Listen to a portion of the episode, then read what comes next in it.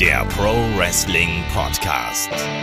Ja, hallo und herzlich willkommen zu Headlock, dem Pro Wrestling Podcast, Ausgabe 434. Diesmal diskutieren wir die Ausrichtung von WWE in den vergangenen Jahren zwischen Milliardendeals und Fankritik oder anders formuliert, ist WWE noch zu retten? Und muss der Marktführer überhaupt gerettet werden? Mein Name ist Olaf Bleich, ich bin euer Host. Bei mir, da ist der David Kloß von MannTV. Wunderschönen guten Tag, David. Hallo. Und der Kai, der ist auch dabei. Hallo, Ausgabe 434. Warum reden wir nicht über CM Punk? Tja, den Namen, den hat man ja zuletzt bei der Survivor Series ziemlich laut gehört und zwar von den Zuschauern, die alles andere als zufrieden offensichtlich mit dem Dargebotenen gewesen sind. Wir werden heute ein bisschen äh, plaudern, es wird eine offene Diskussionsrunde werden, aber bevor wir damit durchstarten, erstmal hier ein kleiner Hinweis, weil wenn ihr den Podcast hier hört, es ist der erste Advent. Vielleicht habt ihr euch ein bisschen Lebkuchen bereit gemacht, einen schönen Glühwein, habt euch gemütlich gemacht, um hier einen Podcast zu hören. Und wir haben uns gedacht, wir versüßen euch noch ein bisschen diese Weihnachtszeit. Es gibt ja im Dezember keinen klassischen Pay-Per-View von WWE oder AEW. Und trotzdem haben wir uns gedacht, Mensch, so ein zusätzlicher Podcast in der Woche wäre ja ganz nett. Und deswegen hauen wir euch jetzt jede Woche einen Podcast, einen älteren Podcast aus dem Supporter-Programm hier in den Free Feed rein. In der kommenden Woche wird das eine Episode von Focus sein, wo Shaggy und ich äh, relativ frei über die Faszination Wrestling quatschen. In den kommenden Wochen gibt's dann noch ein 2x5 und noch ganz viele andere Formate, die ihr euch dann anhören könnt. Also wie gesagt, einmal unter der Woche gibt's dann Bonus-Content und Bonus-Content gibt's natürlich auch bei Patreon und Steady. Da gibt's dann den aktuellen Stuff, den wir dann hier auf Lage haben. In der kommenden Woche zum Beispiel äh, Ask Meller, wo äh, Meller Melanie Gray, unsere Wrestlerin hier im Bunde, Fragen von euch beantwortet und dann eben auch eine neue Episode von Head to Head mit Markus Holzer, Michael Shaggy Schwarz und meiner Wenigkeit. Ja, aber damit dann auch zum Thema. Wer hier ein eifriger Hörer oder eifrige Hörerin ist, der weiß vielleicht, dass wir so ein ähnliches Thema schon mal gemacht haben. Und ich glaube, das ist ziemlich genau vier Jahre her. Und wir können das Thema jetzt eigentlich wieder aufgreifen, weil, wenn man ehrlich ist, derzeit, egal wo man sich rumhört, so wirklich zufrieden ist niemand mit dem Produkt und wir haben jetzt einfach nochmal die Frage gestellt, ist WWE noch zu retten und wollen auch gleichzeitig die Frage beantworten, wie stark sich die Wrestling-Welt auch durch den WWE-Kurswechsel verändert hat in den vergangenen Jahren. Da wollen wir heute drüber sprechen. Die Eingangsfrage ist ja eigentlich relativ einfach und da könnten wir jetzt drüber diskutieren, aber ich glaube, wir müssen hier ein bisschen unterscheiden, wenn wir sagen, ist WWE noch zu retten und will sie überhaupt gerettet werden. Weil, David, wenn wir ehrlich sind, also am Boden ist WWE ja eigentlich nicht. Also dem Unternehmen geht so gut wie niemals zuvor. Ich wollte gerade sagen, wir können ja gerne über Attitude-Zeit reden oder äh, Boosters äh, Aggression oder sonst was. Es ist eigentlich egal, weil WWE hat noch nie solche Unmengen an Geld verdient wie jetzt. Also es sind halt TV-Deals, wo es halt wirklich um Milliardenbeträge geht.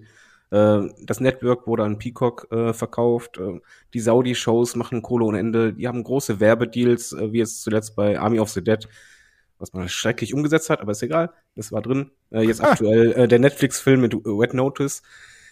Also finanziell gesehen und wirtschaftlich eigentlich mega, wenn man dann noch dazu rechnet die ganzen Entlassungen, Kosteneinsparungen, yo. Ähm,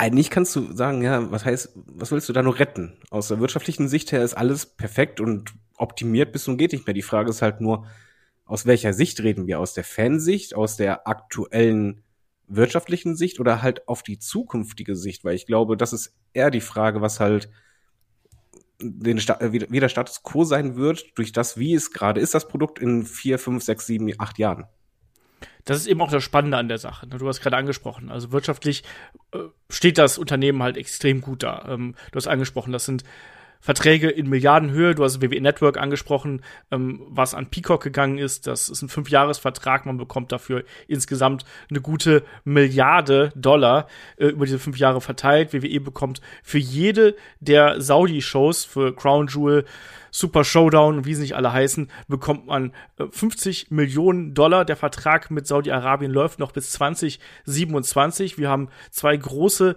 TV-Verträge natürlich auch. Wir haben auf der einen Seite den Vertrag mit Fox und dann eben mit USA Network. Beide laufen ähm, wohl noch bis 2024 und auch da ähm, sind große Summen hier und wir sprechen auch da wieder über Milliardenbeträge. Also bei Fox sind es äh, ja jährlich 205 Millionen. Das macht äh, über fünf Jahre verteilt knapp über eine Milliarde. Bei ähm, USA Network ist es in derselben Preismarge. Und ja, du hast angesprochen hier die ähm, Werbedeals, die entsprechend auch eingebaut worden sind. Und Kai, wir haben ja die Review zur Survivor Series gemacht. Red Notice. Die Eiersuche, die ging ja noch bei Raw weiter. Also man, man zieht das auch durch, um wahrscheinlich noch mehr Reichweite zu generieren, oder? Jo, deswegen habe ich auch gerade aufgelacht, als David Army of, Army of the Dead erwähnt hat, was auch schon echt kacke war. Aber Red Notice hat uns jetzt ja auch gerade bei dem Pay-Per-View unfassbar gestört. Und ich sag mal, ich muss jetzt ja nicht wiederholen, was ihr schon gesagt habt, also Werbedeals, alles und sowas. Das Komische ist aber, was ich jetzt gemerkt habe oder auch, wo wir jetzt schon vor vier Jahren diesen Podcast hatten, hättest du mich wirklich vor fünf Jahren gefragt, hätte ich gesagt, WWE wird immer da sein, so wie es jetzt ist. Und ich finde, das hat sich jetzt trotzdem in diesen vier Jahren krass verändert und mittlerweile, also Gerüchte auch um so einen Verkauf und alles werden ja immer größer.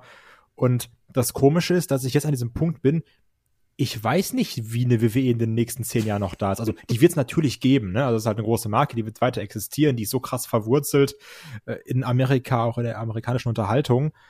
Aber für mich war halt WWE immer diese McMahon Company. So, da sitzt oben der alte Mann, dann ist da die Tochter drunter, ein Triple H vielleicht. Und mittlerweile hat sich da so viel getan, dass ich gar nicht mehr weiß, ist WWE in zehn Jahren jetzt noch so da, wie sie jetzt da ist. Und natürlich, dass das geldmäßig alles perfekt läuft und dass die in jedem Conference Call, den sie da irgendwie vierteljährlich oder sowas machen, wieder sagen, geil, wieder neu, neuen Rekord.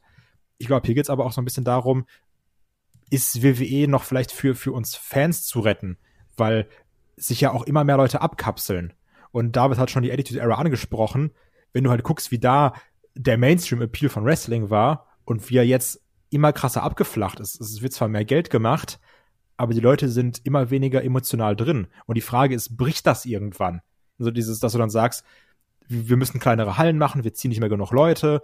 Das ist, glaube ich, das Interessante jetzt dabei. Ja, vor allen Dingen hat WWE sich halt ja wegentwickelt zu dem, ich glaube, wir haben halt als Wrestling-Fans noch im Kopf, auch wenn man sagt, WWE ist halt Sport Entertainment, Schwamm drüber ist es immer noch für mich Wrestling, ähm, dass WWE vielleicht gar keine Wrestling-Company mehr sein möchte. Weil das ist halt mittlerweile weg ja. von dem, was Wrestling-Fans gucken wollen und äh, weg von diesem Wrestling-Produkt und diesen Superstars, die man kreiert, sondern mittlerweile ist es eher ein, einfach ein Produkt. Ja, also einfach nur noch Ent Entertainment, ne? Also es ist genau. Unterhaltung. Es ist nicht mehr Wrestling, deswegen, also auch so Begriffe wie Wrestling werden ja auch gar nicht mehr genannt. Also solche Sachen zum Beispiel. So, da wird jetzt dieser eigene Kosmos geschaffen, es wird die eigene Marke geschaffen. Das macht man schon lange, ja. muss man natürlich dazu sagen. Ja, klar, natürlich. Also es fing ja auch an, schon vor, ich weiß gar nicht, vor zehn Jahren, wo es dann hieß, auf einmal, es ist das WWE Universe, es sind keine Fans mehr, ne?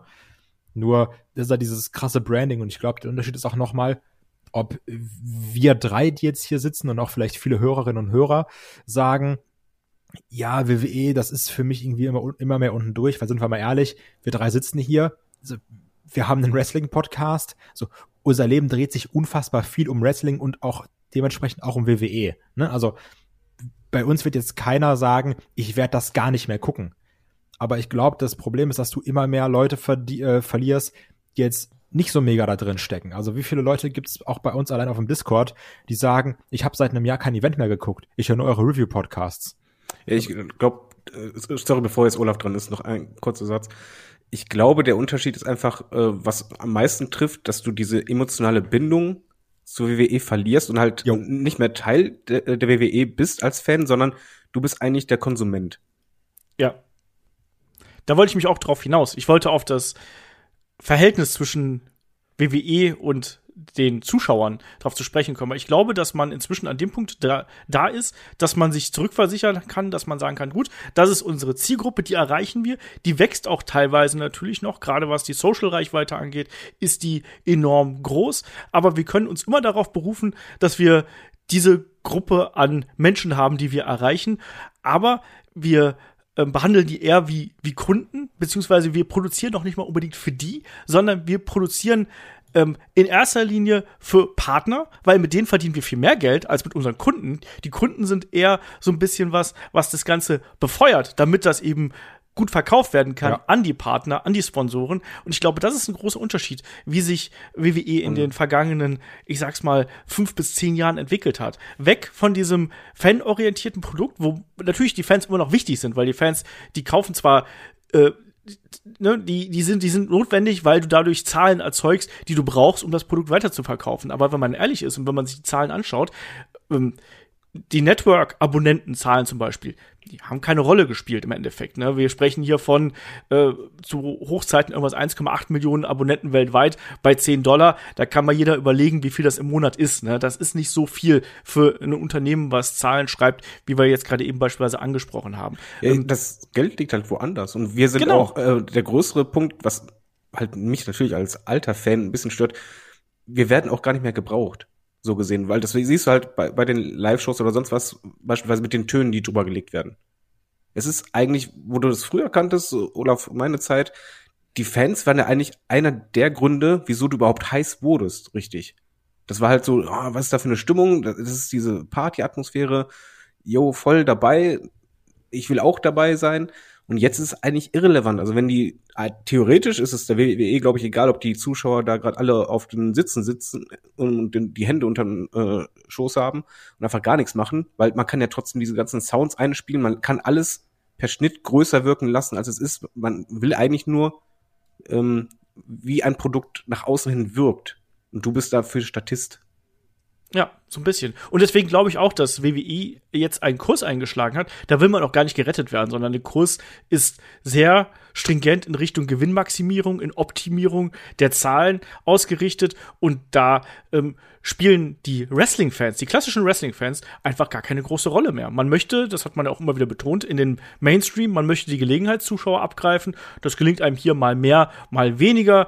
Aber äh, es reicht eben dann immer noch, um die großen Zahlen zu erzielen. Die Frage ist halt eben, ob das so auf Dauer so gut geht. Da werden wir gleich ja. auch drüber sprechen, weil das ist, glaube ich, das Interessante, weil ich glaube, dass du irgendwann auch, irgendwann beißt sich die, die, die Schlange so ein bisschen in den Schwanz und wenn das eine fehlt, dann kannst, hast du auch irgendwann eine Position, mit der du nicht mehr so gut verhandeln kannst, wie es vielleicht jetzt noch der Fall gewesen ist. Ähm, aber da muss ich dich auch noch mal gerade die ähm, Frage stellen, weil im Endeffekt, wir leben ja auch in einer Blase, ne? das muss man ganz klar sagen. Wir sind in unserer Headlock, in unserer Fan, in unserer Wrestling-Blase, ähm, mit diversen Podcasts, mit YouTubern, mit Websites und im Endeffekt ist die Meinung und der Konsens eigentlich zu WWE derzeit ähm, einhellig. Also da wird sich durch die Bank über das Produkt beklagt, über die Kreativität, über die Storylines, über die Art und Weise, wie man mit dem Talent umgeht und so weiter und so fort.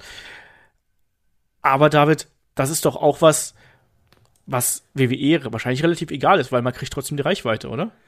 Ja und nein. Also ich merke zum Beispiel bei ManTV, ähm, wenn wir Wrestling bringen, was sehr oft kritisiert wird, sind die fehlenden Stars. Äh, und ich glaube schon, dass da so, wir leben zwar in einer Bubble, die das sehr ähm, konkret schaut. Man muss auch sagen, dadurch, dass halt bei WWE, ich habe gesagt, die Zuschauer sind eigentlich nur noch ähm, Randnotiz quasi. Äh, aber für mich ist es halt auch mittlerweile so, dass WWE Superstars eigentlich nicht mehr die Relevanz haben. Die WWE ist nicht mehr auf die absoluten Superstars angewiesen. Du kannst halt immer wieder einen anderen reinsetzen und so weiter. Du kannst auch einen Braun Strowman mal eben rauskicken. Wurscht, auch wenn er vorher einer deiner großen Stars war ich glaube, der entscheidende Punkt ist das, was du vorhin sagtest, dieser Kipppunkt. Und das ist für mich ein bisschen die, die, der größte Knackpunkt bei der Frage, ist WWE noch zu retten und wo geht es halt hin? Weil momentan ist die Situation super. Wenn du jetzt absolute Gewinnmaximierung machen willst, passt das alles. Der Plan geht komplett auf, aber wie du halt sagst, die Verträge werden ja irgendwann neu verhandelt. Und ich glaube schon, dass du die Gefahr immer mehr angehst. Das hat mir vor vier Jahren eigentlich schon gesagt. Wegen, okay, du gehst die Gefahr an, dass langfristig sowas passieren könnte. Aus langfristig ist es mittelfristig geworden. Dass wenn du diesen Kipppunkt überschreitest, wo halt die Fans die Bindung zu dir verlieren, aber auch der Mainstream das Interesse an dir verliert, dann hast du ja einfach einen Strudeln, der nach unten geht und dadurch hast du dann ja auch eben nicht mehr diese Chance, so hochdotierte Verträge abschließen zu können. Und ja, das ist für mich eher die Frage, wird es diesen Kipppunkt geben oder nicht? Und ich glaube, wir steuern gerade mit voller Macht darauf zu. Kai, wie siehst du das? Also eigentlich stimme ich David zu, weil das ist ja auch so ein bisschen das, also letztendlich wir sind, oder die Zuschauer, Zuschauerinnen sind dazu da, eine, eine weitere Zahl zu sein. Dass du sagen kannst, uns gucken pro Woche x Millionen, deswegen wollen wir x Millionen, x Milliarde als TV-Vertrag haben. Die Frage ist natürlich nur, welche Ausgangssituation war es als, wann war es, glaube ich, 2019, 2018 mit, mit Fox verhandelt wurde? Ich glaube, 2019 fing es an, oder? Kann das sein? 2019 fing es an. Ich glaube, die genau. äh, Vertragsunterzeichnung erfolgte, ich glaube, Ende 2018, ja. Und also sagst, wie war da die Situation quotenmäßig und wie ist jetzt? Das ist ja auch so ein bisschen das Schwierige dabei, dass du sagst, wenn, wenn auf einmal, wenn du sagst, okay, wir hatten konstant 2,8 Millionen, jetzt fiktive Zahlen, ne? Und sagst, dann Ende Vertragslaufzeit haben wir auf einmal nur noch konstant 1,5, 1,8 Millionen. Dann, dann ist ja der Hebel, an dem du sitzt, kleiner geworden, faktisch. Und ich glaube, das wird dann der andere interessante Punkt sein, der David auch angesprochen hat. Sagst, okay, dann irgendwann komm, kommst du eben nicht weiter und sagst, machst du dann mehr Werbedeals, verschreckst damit aber mehr Kunden. Also ich glaube, das ist dann schon auch gefährlich, weil ich kann mir schon vorstellen, dass irgendwann dieser Punkt kommt, wo es immer mehr kippt, dass dann wirklich auch mehr Leute sagen, ich guck's einfach nicht mehr. Und ich glaube auch, dass du irgendwann jetzt natürlich, wie du hast schon diese Bubble angesprochen, die wir haben, mit Wrestling-Podcasts und Wrestling-YouTubern, die hast du natürlich und das ist auch eine harte Fanbase, die es verfolgen. Aber ich glaube, auf kurz und lang werden da immer Leute rausbrechen. Und aber es werden doch immer Leute nachkommen. Ja, aber du siehst jetzt ja am Rating. Das ich wollte gerade sagen, guck dir mal das, das 18er Rating an. Also, weißt du, guck dir halt die Ratings der letzten Jahre an, du hast ja konstanten Abfall. Also, ne? Und die Frage ist, ist das ein Fass ohne Boden? Bist du irgendwann bei unter einer Million bei Raw? Also, wenn wir jetzt überlegen, was ist in vier, fünf, sechs Jahren? Das, wird, das, ist, das ist die Frage, die ich mir stelle. Vor allen Dingen muss dann auch noch einstreuen, jetzt mal kurz mit ManTV-Bezug nochmal. WWE ist halt immer ein Thema, sobald halt zum Beispiel WrestleMania ist oder World Rumble. Alles klar, kennt man. Oder halt, wenn einer dieser großen Namen, Brock Lesnar, Undertaker, Cena oder so, dabei ist. Aber wie halt Kai sagt, was ist so in fünf, sechs Jahren? Weil die eigenen Stars sind ja nicht mehr die, die im Mainstream so ziehen bis und geht nicht mehr. Die haben natürlich eigene Stars wie ein Roman Reigns, der ist vielleicht noch der Einzige, der halt rausspricht, aber diese Peaks, gerade bei, bei Ratings oder auch bei den Buys, also WrestleMania und äh, World Rumble hat sich ja gut verkauft. Es, es ging ja gut ab. Oder ein, ein SummerSlam. Du brauchst ja inzwischen gar nicht mehr die klassischen Pay-Per-View-Buys, weil sagen. du ähm, eh an Peacock verkauft hast. Das heißt, die Haupteinnahmequelle sind die Einnahmen, die du über die Bildrechte Das ist richtig, aber hast. als Peacock, beziehungsweise auch als Fernsehsender, willst, willst du ja auch Geld verdienen. Und dann schaust du halt schon danach, mit welcher Reichweite kriegst du entsprechende äh, Leute oder was ist der Mehrwert für die Kohle.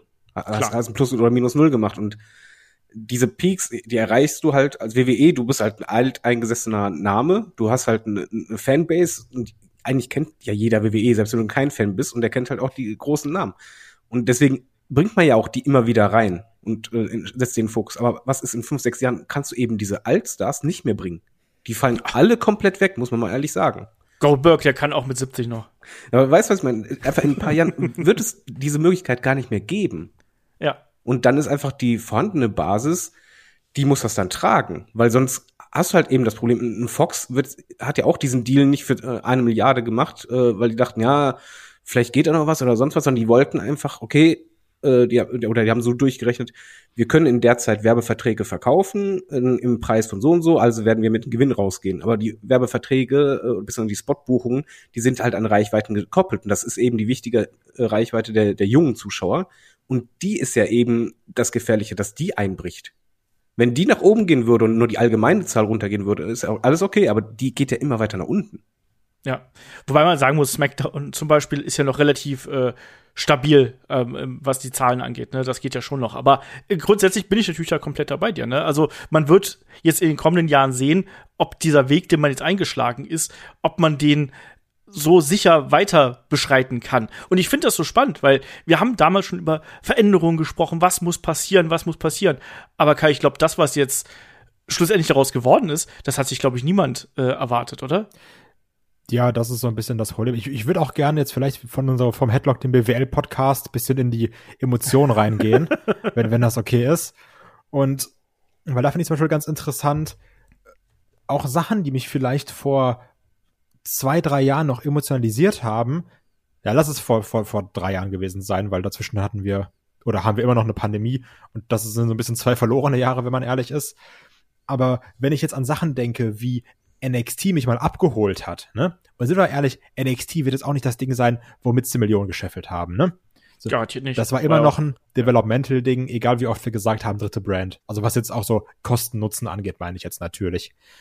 Aber was NXT führen in, in, in der Bubble natürlich jetzt gesprochen, ne? Und das ist dann immer ein bisschen dieses sich selber vielleicht wichtiger nehmen, als man ist. in dieser Wrestling-Hardcore-Bubble. Aber was NXT da für ein, für ein Feuer entfacht hat teilweise, ne? Wie, wie, wie es immer hieß, oh geil, Pay-Per-View-Wochenende, ich habe mehr Bock auf Samstag als auf Sonntag. Und was da für Stars gemacht wurden, was da für Talents gemacht, wo, wo wir uns alle nur die Hände gerieben haben und dachten, oh, geil, geil, geil, da passiert richtig was. Storytelling sondergleichen, Triple H, Papa, Marit. Und und danach übernehmen WWE, bitteschön, ne, wenn wirklich. der Vince mal nicht mehr kann. Und dann wirklich äh, übernehmen WWE so, ja, wir wissen alle, du hast ein großes Ego und eine große Nase, aber scheißegal, Marit. Und was da jetzt draus geworden ist, wenn ich jetzt an NXT 2.0 denke, also das, das lässt mich ja so kalt. Das ist ja unfassbar. Wo ich, also eine Sache, wo ich vor Jahren noch gesagt habe, oh, ich habe so Bock, das ist so geil, ne? Diese große NXT-Zeit.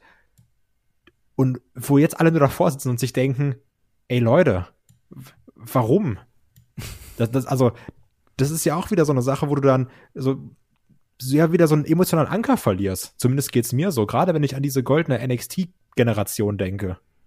Klar, man hat hier eine ganz deutliche Zäsur gemacht mit dem Neustart von NXT 2.0. Da ist immer noch ein paar Sachen dabei, die ganz gut funktionieren, aber manche Dinge sind auch einfach absolut aus der Zeit gefallen und passen halt eigentlich nicht mehr. Was ich aber da auch nochmal anmerken möchte, ich glaube auch, dass diese Zäsur, die man hier gemacht hat, dass da auch wiederum die Finanzen mit einhergehen. Klar. Ich glaube auch, dass man da gesagt hat, wir holen jetzt erstmal die jungen ähm, hier ins Spotlight, die sollen sich vor der Kamera entwickeln, weil auch die sind günstiger als die Stars, die du quasi schon aus ähm, den Indies geholt hast, weil die haben schon einen gewissen Name Value und haben entsprechend längeren Hebel. Leute bei NXT verdienen deutlich weniger als natürlich im Main Roster und gerade neue Leute, die jetzt äh, quasi frisch in das Business reinbrechen und wir sprechen hier wirklich von Wrestlern, die teilweise eine Handvoll Matches zuvor bestritten haben und äh, vielleicht mal vielleicht noch nicht mal eine Handvoll Jahre im, Best im, im Business gewesen sind. Ne? Die haben deutlich weniger ähm, Ansprüche und haben deutlich weniger Gehaltsanforderungen und ich glaube auch, dass das damit reinspielt. Allerdings, dass man, ähm, ja. Da, da muss ich mal kurz reingrätschen. Da, da bin ich komplett auf deiner Seite. Das ist ein vor allen Dingen wirtschaftlicher Aspekt gewesen, weshalb du das machst. Aber was dazu halt gar nicht passt für mich, ist, wenn du den, diesen Weg gehst und willst Kosten einsparen, alles klar, dann hast du jetzt halt vor allen Dingen die Jungen, die halt günstig sind, baust du auf. Und wenn du sagst, ja, jemand ist bereit dafür, ziehst du den hoch und du hast theoretisch einen WWE Superstar im Main Roster, der halt dich nur einen Bruchteil kostet wie ein anderer Star aber dann passt für mich nicht dazu, dass du die anschließend einfach entlässt. Also, dass du Das halt gar stimmt. nichts damit machst. Ja. Ich glaube, das ist aber ein ganz klassischer Fall von, da weiß die linke Hand nicht, was die rechte tut. also das ist ja wirklich, wenn du jetzt davon ausgehst, Vince McMahon Kontrolle bei NXT oder Vince McMahon und Kollegenkontrolle bei NXT, Main Roster, dann entsprechend andere Booker, vielleicht Final Say von Vince McMahon. Das, also das, das ist ja wirklich diese Sache bei NXT, du hattest lange, lange äh, Fäden, du wusstest, was ist die Motivation bei den meisten natürlich. Es gab auch immer Leute, die mir auch bei NXT nicht wirklich ganz, ganz viel gesagt haben. Achso, nee, mm, Aber äh, das ist dann, nee, also ich meine dann eben so, dass dann diese Leute hochgekommen sind, wo wir gesagt haben, als, als Fans, die die bei NXT begleiten, oh, da kommt jetzt aber ein Star ins Main Roster und dass dann vielleicht da gar nicht, dass man da gar nicht wusste, was mache ich jetzt mit dem? Äh, ja, ich habe es falsch ausgedrückt. Andersrum. Ähm, wenn man schon diesen Weg geht, also den ich ja bei NXT erkenne und ich erkenne das mit den Kosteneinsparungen und für mich steht dann eigentlich dahinter der Gedanke, wir nehmen dann halt günstige Wrestler, die wir aufbauen und äh, die wir dann hochbringen, dort entsprechend günstige einsetzen, um dann halt teurere Wrestler zu, ähm, ja, zu entlassen, beziehungsweise da Kosten einzusparen. Aber diesen Weg, der halt eigentlich ja die Motivation sein sollte, wenn du das halt einschlägst bei NXT, den geht man ja gar nicht. Und das hat ja nicht mal was mit dem Booker zu tun, sondern einfach, wenn du schon wirtschaftlich sagst, ich möchte einsparen, dann musst du ja auch eigentlich den Weg gehen und halt genau diese Leute dann auch reinballern und das mehr füllen und immer mehr austauschen. Aber du machst das ja nicht. Du bringst sie rein, aber direkt wieder weg.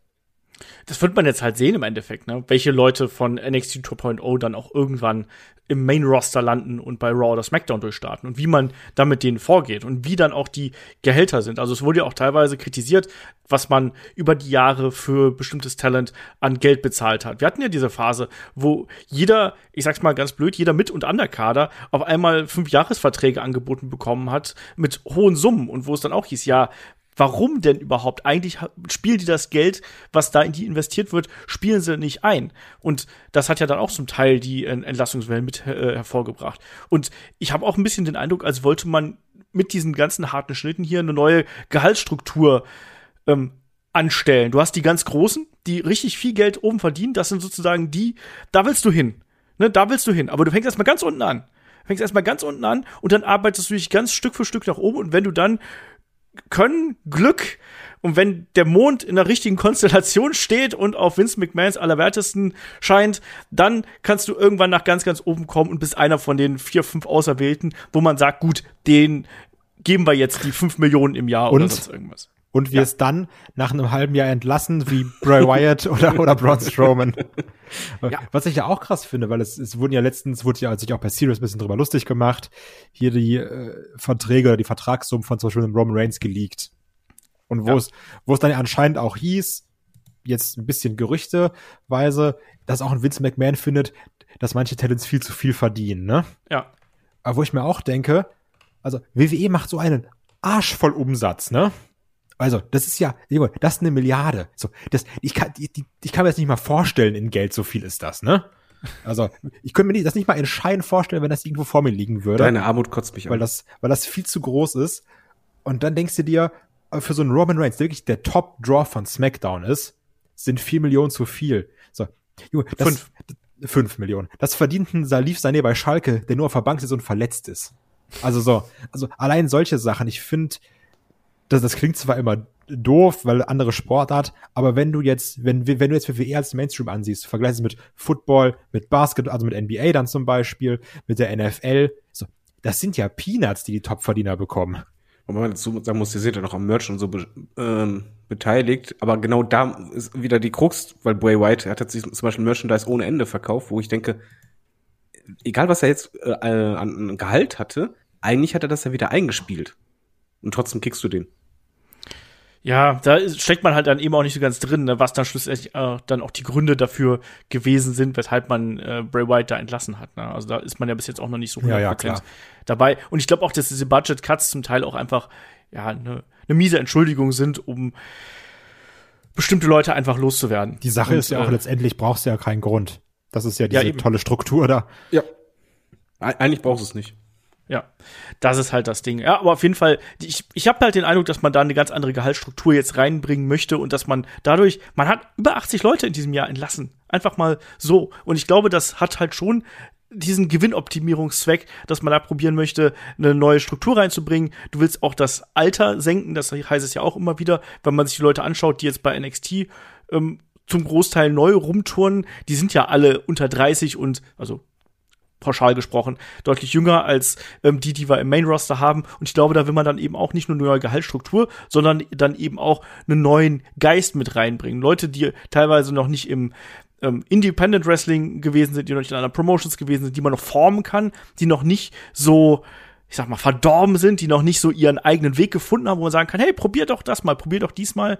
Und wir haben jetzt aktuell die Situation zum Beispiel mit Johnny Gargano, der, wenn man sich das anhört, fast so einen ähnlichen Weg geht wie Adam Cole eventuell. Auch da wird jetzt der Vertrag erstmal über das nächste große Ereignis, über NXT Wargames, nicht Takeover, verlängert und auch da wird man mal sehen, ob er dann den Vertrag verlängert, ob man da sagt, ja, der ist uns das wert, weil ich bin auch der Meinung, dass man auch gerade bei so einem andersartigen Produkt wie NXT 2.0, dass man da gucken muss, dass du bestimmte Eckpfeiler hast. Und ich glaube, das kann auch nicht für eine Company gut sein, wenn auf einmal nur neue Gesichter da rumrennen.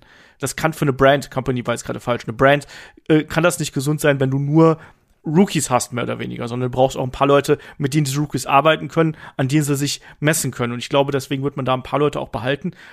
Andere, bei anderen wird es anders sein. Aber dieser Generationenwechsel, den finde ich schon sehr, sehr deutlich, äh, den man da gesehen hat. Und ja, was das letztlich bringt, das kann man schwer beurteilen. Ich hoffe, dass es für Braun Breaker irgendwann einen neuen Namen bringt, einfach. Das ist so meine letzte Hoffnung. ähm, ja, aber wenn wir jetzt mal Richtung Raw und SmackDown schauen, ähm, wir können eigentlich jetzt einen, einen ähnlichen Podcast machen wie vor vier Jahren, weil ähm, da wird so gefühlt, habe ich das Gefühl, wir drehen uns seit vier Jahren im Kreis mit den Kritikpunkten, die wir haben, oder? Ja, wobei ich es mittlerweile schlimmer finde, muss ich ehrlich sagen. Also ich meine, das ist halt klar, die Storylines, das war ja unser Hauptanliegen, wo wir sagten, wir wollen die Motivation wissen, ein bisschen länger aufgebaut und wir wollen vor allen Dingen, dass Dinge, die passiert sind, nicht unbedingt vergessen werden. Und jetzt ist es eigentlich so, teilweise hast du gar keine Storylines. Es ist ja, ich meine, Survivor Series, ja, klar, es ist nur eine Kleinigkeit, aber vor, vor vier Jahren wäre niemals einfach äh, die, die Matchpaarung auf Twitter rausgekommen. Hätte man niemals so gemacht. Und ähm, so fühlt es sich für mich. Das, die wären dann in der WWE-App rausgekommen, die mal eine Zeit lang beworben wurde, wie sonst. Die keiner hatte. Ja, ich, ich, glaube einfach, ich habe ja vorhin gesagt, ich glaube, dass WWE sich immer mehr zu diesem Produkt entwickelt und auch wirklich diese Stars und das, was eigentlich uns immer so am Herzen liegt, dass das eigentlich gar keine Bedeutung ist, sondern es geht immer um diese Momente und äh, um die um die Ausführungen, wie ein Produkt erscheint, ähm, um den Umsatz und weniger halt um das, was uns eigentlich zum Wrestling gebracht hat, sei es halt diese Storylines oder halt die Charaktere genauso. Ich meine, seit vier Jahren reden wir davon, WWE muss eigene Stars aufbauen, weil die Allstars brechen halt irgendwann weg. Jo. ähm, einen ah, haben wir. Einen haben wir, danke. Und das ist halt eine super Quote in äh, so vielen Jahren und das war es aber auch danach. Und äh, natürlich, das heißt jetzt nicht, dass, was ich in Seth Rollins und Co., das sind ja auch Stars, aber wir reden halt von diesen richtig großen Stars, die halt bekannt sind, wo die quasi für WWE stehen bis und geht nicht mehr und auch im Mainstream bekannt sind. Da halt nur einer, das ist schon schwierig und ähm, ich gebe zu, dass ich mega Probleme habe, die bei den Weeklies Spaß zu haben, weil ich ganz oft, erstmal ist es dieses 50-50 Booken und du hast halt das Gefühl, dass die Wochenshows bis auf ein, zwei Fäden, äh, die könntest du auch irgendwie auf ein Taschentuch schreiben. Da ist irgendwie keine, keine Konsistenz drin oder so. Und das da, ist schwierig. Da dich eigentlich ganz gerne anknüpfen, denn ich muss das den Vergleich machen. Da wird halt in Hose fest, ich erwähne AW. Oh. Ähm. ich hol schon mal Taschentücher. Und zwar, das Coole ist jetzt, also der, den Vergleich musste, die, musste, muss man sich stellen, ne? Den gab es auch damals im Podcast noch nicht. Von daher, hey, Neuerung. Die Sache ist, wenn ich jetzt zum Beispiel AW gucke, dann sehe ich Paarung und denke mir, geil, habe ich voll Bock drauf. Dann gibt dann irgendwie, äh, zum Beispiel bei Rampage gibt's dann Adam Cole und, und ähm, Bobby Fish gegen Jurassic, Jurassic Express. Denk mir, ey, cool, habe ich Bock drauf. Und es gibt irgendwie jede Woche so ein, zwei Paarungen, wo ich mir denke, krass, habe ich so noch nicht gesehen. Ist mal was Neues.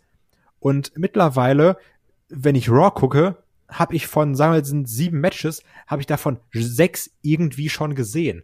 In irgendeiner Konstellation. Und weiß auch genau, was mich da für ein Match erwartet. Das heißt nicht, dass AW keine vorhersehbaren Finishes macht wenn ich jetzt auch an äh, Jurassic Express gegen Cole und Fish denke. Aber es ist trotzdem dieses, ich krieg immer wieder das Gleiche vorgekaut, ihn anders. Und mal gewinnt der, mal gewinnt der. Und das finde ich ein bisschen störend. Und was mir richtig aufgefallen ist, also was ich krass finde, ist zum Beispiel, also ich, ich saß gerade bei meinem Tätowierer, ne? Und der ist so Pan 40. Und der hat dann auch mit dem so ein bisschen über Wrestling gelabert und der hat auch so dieses, wann war das hier so Ende 80er, Anfang 90er oder so ein Kram geguckt, ne? Und so wie dann, jeder. Dann, dann saßen wir da also auch so und mit, mit seinem Bruder auch, der ungefähr genauso alt ist. Und dann haben die halt so ein paar Themes von den Wrestlern angemacht und wir haben den dann so erraten. Und ich habe das nicht geguckt. Ich habe nur mal so ein paar Shows nachgeholt. Ich habe, lasset 60 Prozent der Themes erkannt, ne? Und die, Hast du gesagt, danke Olaf. Ja, genau, danke Papa. Und dieser, aber dann habe ich halt gemerkt, diese Themes damals, ne, auch, sind wir ehrlich, die Gimmicks, die waren halt dumm, ne? So 90 Prozent der Gimmicks war, das ist dieser Job, das ist dieser Job, übertrieben gesprochen. Ihr wisst, du bist der, bist der Müllmann und du der genau, Zahnarzt. Du bist, du bist der Polizist und alles. Aber die Themes hatten irgendwie einen Wiedererkennungswert. Und sogar so krass, dass ich als jemand, der es damals nicht geschaut hat, die trotzdem nach ein, zwei Sekunden erraten konnte. War so, ah, okay, das ist der, das ist der. Und heutzutage, wenn, wenn ich jetzt als langjähriger Zuschauer Raw gucke oder auch Serious gucke, weiß ich teilweise nicht, wer rauskommt. Weil die Musik, Musik so 0815 geworden ist. Und das hatte ich auch vor, vor sechs Jahren, war das noch nicht ganz so. Da weiß ich noch, dann war ich irgendwie beim Kollegen und hast du so ein bisschen Wasser angetrunken und hast dann gesagt so, okay, wir machen mal so ein Video an und einfach wer, wer schneller die Teams errät. Das kann ich heutzutage nicht mehr. Ich kann dir jetzt nicht sagen, ist das das generische Rollins-Team? Ist das Damian Priest oder ist das Sami Zayn? Keine Ahnung. Und das, das ist auch ein riesiges Problem für mich, dass das alles so austauschbar geworden ist, weil gefühlt ist auch, wie der Wind weht, oh, scheiße, Vertrag ist ausgelaufen, jetzt jedes Team von diesem CFO Dollarzeichen machen wir jetzt raus. Das, das nervt mich unnormal. Ja, aber ich glaube, das ist ja auch ein bisschen der Punkt, den ich halt meinte. Ähm, die, die Wrestler sind, früher war das halt so, die Wrestler mussten Unikate sein, möglichst so sehr es geht und das musste sich einprägen und die Wrestler sind halt, oder die Superstars, Entschuldigung, sind ja bei WWE, ähm, die sind eben nicht mehr entscheidend. Wenn eine Becky Lynch rauskommt, ist es halt eher entscheidend, dass da ein 3D-Bild kommt und das, was du als Produkt vermarkten möchtest. Da geht es nicht um die Person mehr. Die Person ist austauschbar. Ja, bei Becky sehe ich das, ich finde Becky ein falsches Beispiel. Ja, aber, aber mir geht's um die Inszenierung. Früher hättest du halt eine Becky so rauskommen lassen, weil sie, ihr Gesicht steht für sich. Ja, also jetzt, wir müssen jetzt nicht über diese blöden 3D-Einblendungen hier diskutieren. Ja, aber, ja? aber die sind Teil davon. Die 3D-Einblendung nutzt du ja dafür, um eine Marke zu verkaufen. Du Ja, willst dein, aber dein Produkt entsprechend in, in Szene setzen und generell auch bei den Theme-Songs genauso. Wozu solltest du denn jetzt bei jedem dir mega Gedanken machen, super aufwendig irgendwie einen Theme-Song oder am besten eine Lizenzgebühr bezahlen für etwas mit Gesang, was sich einprägt, wenn aber die Person an sich es dir gar nicht darum geht, dass halt äh, die Stars larger than life sind und ganz groß, sondern es geht um dein Gesamtprodukt. Na, also, es, also mit den 3D-Einblendungen, dass die scheiße sind, sowieso, müssen wir nicht drüber reden. Aber mir geht's eher darum, dass du dieses, ich finde, zu einer anderen Zeit hat auch so eine, ich sag generell Präsentation, also da sage ich jetzt auch äh, Musik zum Beispiel, oder auch worüber Olaf und ich schon gesprochen haben, dass es keine Entrance-Videos mehr gibt, sondern nur, da steht halt der Name, wer gerade rauskommt. Also, dass sowas irgendwie nicht mehr passt. Und zum Beispiel auch beim Roman Reigns, ich fand das Theme, was er jetzt neu bekommen hat, fand ich auch erst kacke. Aber mittlerweile habe ich mich dran gewöhnt und denk mir, nee, das passt eigentlich schon ganz gut, dieses Endgegner-eske. Und das, das hat WWE ja noch. Ich finde auch ein, AJ Styles erkennst du und eine Becky erkennst du auch ziemlich gut, eine Charlotte Flair auch. Aber dieses Wechseln auch allein, dass ein Rollins jetzt in den letzten Jahren immer so drei Theme-Abwandlungen bekommen hat, da- das ist auch irgendwie Quatsch. Und sowas stört mich, dass du da nicht mehr, auch damals wurden ja Lieder geändert, aber dass du nicht mehr diese, diese Konstanz da drin hast, wo du sagst, jetzt geht das Lied an, ich weiß sofort, wer kommt. So, Ja, okay, Stone Cold, Taker, The Rock, so Sachen meine ich. Dann, dann eben. übertragst du einfach mal auf die Storylines. Das ist ja bei den Storylines genau dasselbe. Du hast ja das Gefühl, und zumindest ich persönlich äh, andersrum, ich habe das Gefühl, dass die Storylines sich eigentlich zu 99 Prozent wiederholen. Die habe ich alle schon gesehen. Ich, ich, äh, da ist aber äh, nicht so, dass ich sage, ah, die, die kenne ich, weil das ist Standard Wrestling, sondern einfach nur, nee, die habe ich doch schon bei der letzten Fehde davor bei jemand anders gesehen. Und da war das doch genauso. Ach, jetzt, ah, jetzt kommt einer raus und fordert ein Titelmatch, jetzt gibt's ein Titelmatch. Okay, du hast ja immer wieder dieses Wiederholende und diese Bedeutungslosigkeit dabei. Und das ist halt bei den Theme-Songs genauso. das Problem ist eben, dass man bei sehr vielen Themes das Gefühl hat, dass die einfach aus einem Fundus kommen und die werden nicht mehr speziell an die Ja. Charakter angepasst und die Charakter sind auch gar nicht mehr so vielschichtig, dass du sagen kannst, ja, ich diese Figur drückt jetzt das aus. Ne, was was was macht Person XY aus? Was macht die besonders? Wie muss da die Musik zuklingen? Das haben wir beispielsweise, Bray Wyatt ist ein tolles Beispiel dafür. Da hatten die ganzen Themes haben hervorragend auf ihn gepasst. Aber sehr oft, gerade für Mit- und Underkader, da wird eben dann einfach mal in die Soundbibliothek gegriffen und wenn man dann Glück hat, wird dann anschließend noch ein bisschen geremixed. Was wir aber übrigens vor einigen Jahren noch bemängelt haben und was jetzt inzwischen wieder da ist, ist Feuerwerk. Also nur so als ein Beispiel. Also Feuerwerk haben wir jetzt deutlich häufiger, plus wunderbare 3D-Effekte, weil, ja, das ist ja das, ne, das ist Technik. Ja, hier möchte ich aber noch von einwerfen. Ähm, du, du machst ja, was, weshalb ich die 3D-Sachen als äh, symptomatisch ansehe oder als, als äh, guter Beweis dafür, welchen Weg man geht. In der Halle siehst du die ja nicht. Die sind halt nicht da. Das ist wirklich nur für die Leute im äh, vom Fernseher so und die Konsumenten. Und genauso ist es halt auch bei den Theme-Songs, die sind halt primär dafür, dass halt in der Halle einer ausrastet oder sonst was.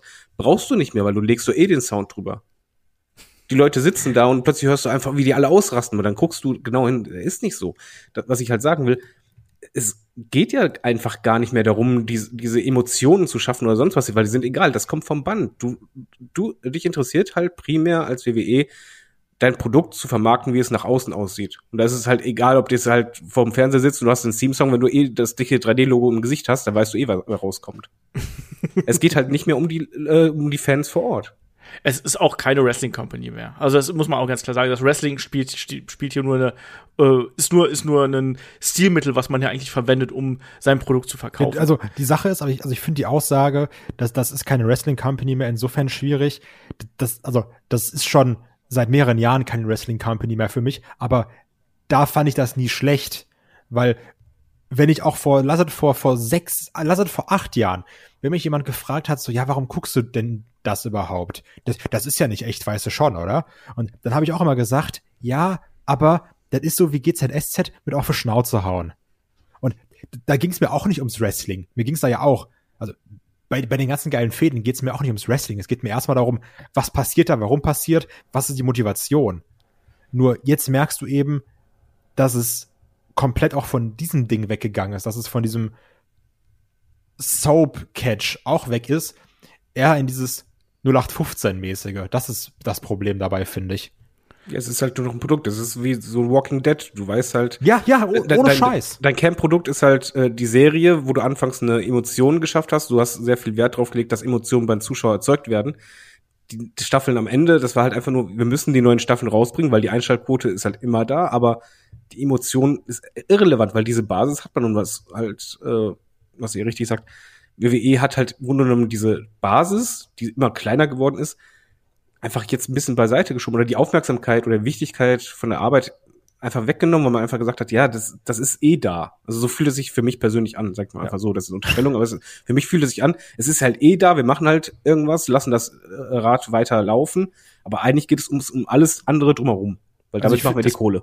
ich finde den Walking Dead Vergleich eigentlich ziemlich gut, weil le- letztendlich, also obwohl ich muss sagen, Walking Dead habe ich abgebrochen. WWE werde ich jetzt wahrscheinlich nicht abbrechen, aber es ist dann auch ähnlich, weil Walking Dead dieses typische, yo, 16 Folgen, erste bisschen krass, oh, Mid-Season Final, oh, heftig und letzte Folge wieder. Und bei der WWE ist es auch so. Wir haben jetzt wieder November, Dezember, ich sitze hier und sag, oh, das nervt mich, ärgere mich natürlich, weil, und ich ärgere mich nicht, um mich zu ärgern, sondern ich ärgere mich zum einen, weil es bei Headlocker meine Aufgabe ist, darüber zu sprechen. Und zum anderen ja auch, weil es mir wichtig ist, ne? So, weil ich will, dass es besser ist. Weil ich will auch nicht, oh, AEW macht WWE Platz. So, nee, ich will, dass beides geil ist. Ja. Aber die andere Sache ist, ich kenne mich auch und ich will auch nicht heucheln. Sobald Mitte Januar ist, ne, sitze ich hier und sag, Leute, zwei Wochen, dann ist wieder Rumble. Und dann bin ich wieder richtig heiß, dann kühlt das wieder so ein bisschen ab und dann sitze ich März da und denke mir wieder, Leute, weil es wieder WrestleMania. Also, Ich glaube, darauf konzentriert Ja. sich auch immer mehr. Ich glaube, die Weeklies werden immer bedeutungsloser für halt den, diese Peaks. Du willst Ja, also diese, es- diese ganz großen Sachen, wo du weißt, WrestleMania, Rumble, SummerSlam, das sind halt die Namen, die halt immer noch jeder kennt. Das ist deine große, das sind deine großen Marken. Da ballerst du raus, damit machst du richtig Kohle, aber die Weeklies, die müssen halt quasi sein. Moment, Moment, Moment, Moment. Nee, äh, man, das, das große Geld verdienst du nicht mehr mit den, mit den. Äh, Nein, ich meinte, um, um, um dein Image zu, zu schärfen, um halt äh, ähm, die, die, ähm, die Reichweiten, da, Neue Leute mit den, reinzuholen mit den vielleicht. Zahlen gehst du richtig hausieren. Da sagst du, hör mal, Ja, okay. äh, WrestleMania hat so und so viel äh, zu, äh, 10.000 Zuschauer gehabt, dazu noch so und so viel Millionen Einnahmen. Ey, es haben weltweit so und so viel äh, Millionen Leute das geschaut. Damit gehst du ja hausieren. Du gehst eigentlich nur mit Okay. den Zahlen von diesen richtig dicken Dingern hausieren. Ja, das, das meine ich. Aber, aber das Wichtige ist, dass wir hier halt unterscheiden müssen, dass natürlich die äh, Einnahmequellen sind die natürlich die Weeklies. Also da verdient man extrem viel Geld War das- mit, mit den Bildrechten und so weiter und so war fort. das nicht sogar so, dass du um, es hieß Crown Jewel war es dieses Jahr, ne? Ja. Um Crown Jewel, dass du nicht dieses tolle Bild geteilt hast, wo dann auch stand, WWE hat mit allen Ticket-Sales von Mania nicht so viel Geld verdient wie mit den Saudi-Shows. Irgendwie sowas. Da gab's ja. auch ich diese erinnere Stadt- mich an sowas. Ja, da gab es ja auch diese Statistik.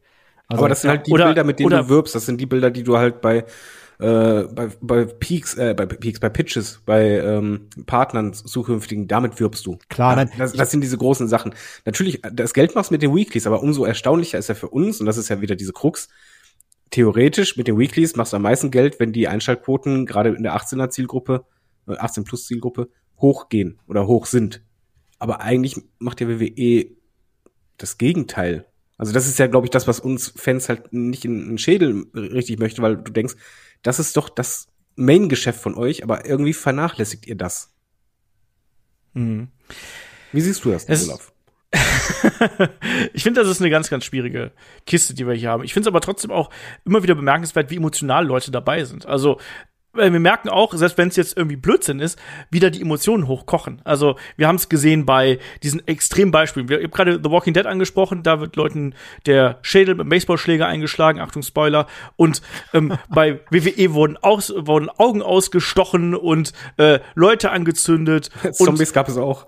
Zombies, ich fand die Zombies gar nicht so schlecht. Das war, das war zwar blöd, aber das fand ich irgendwie auch ein bisschen witzig. Aber egal.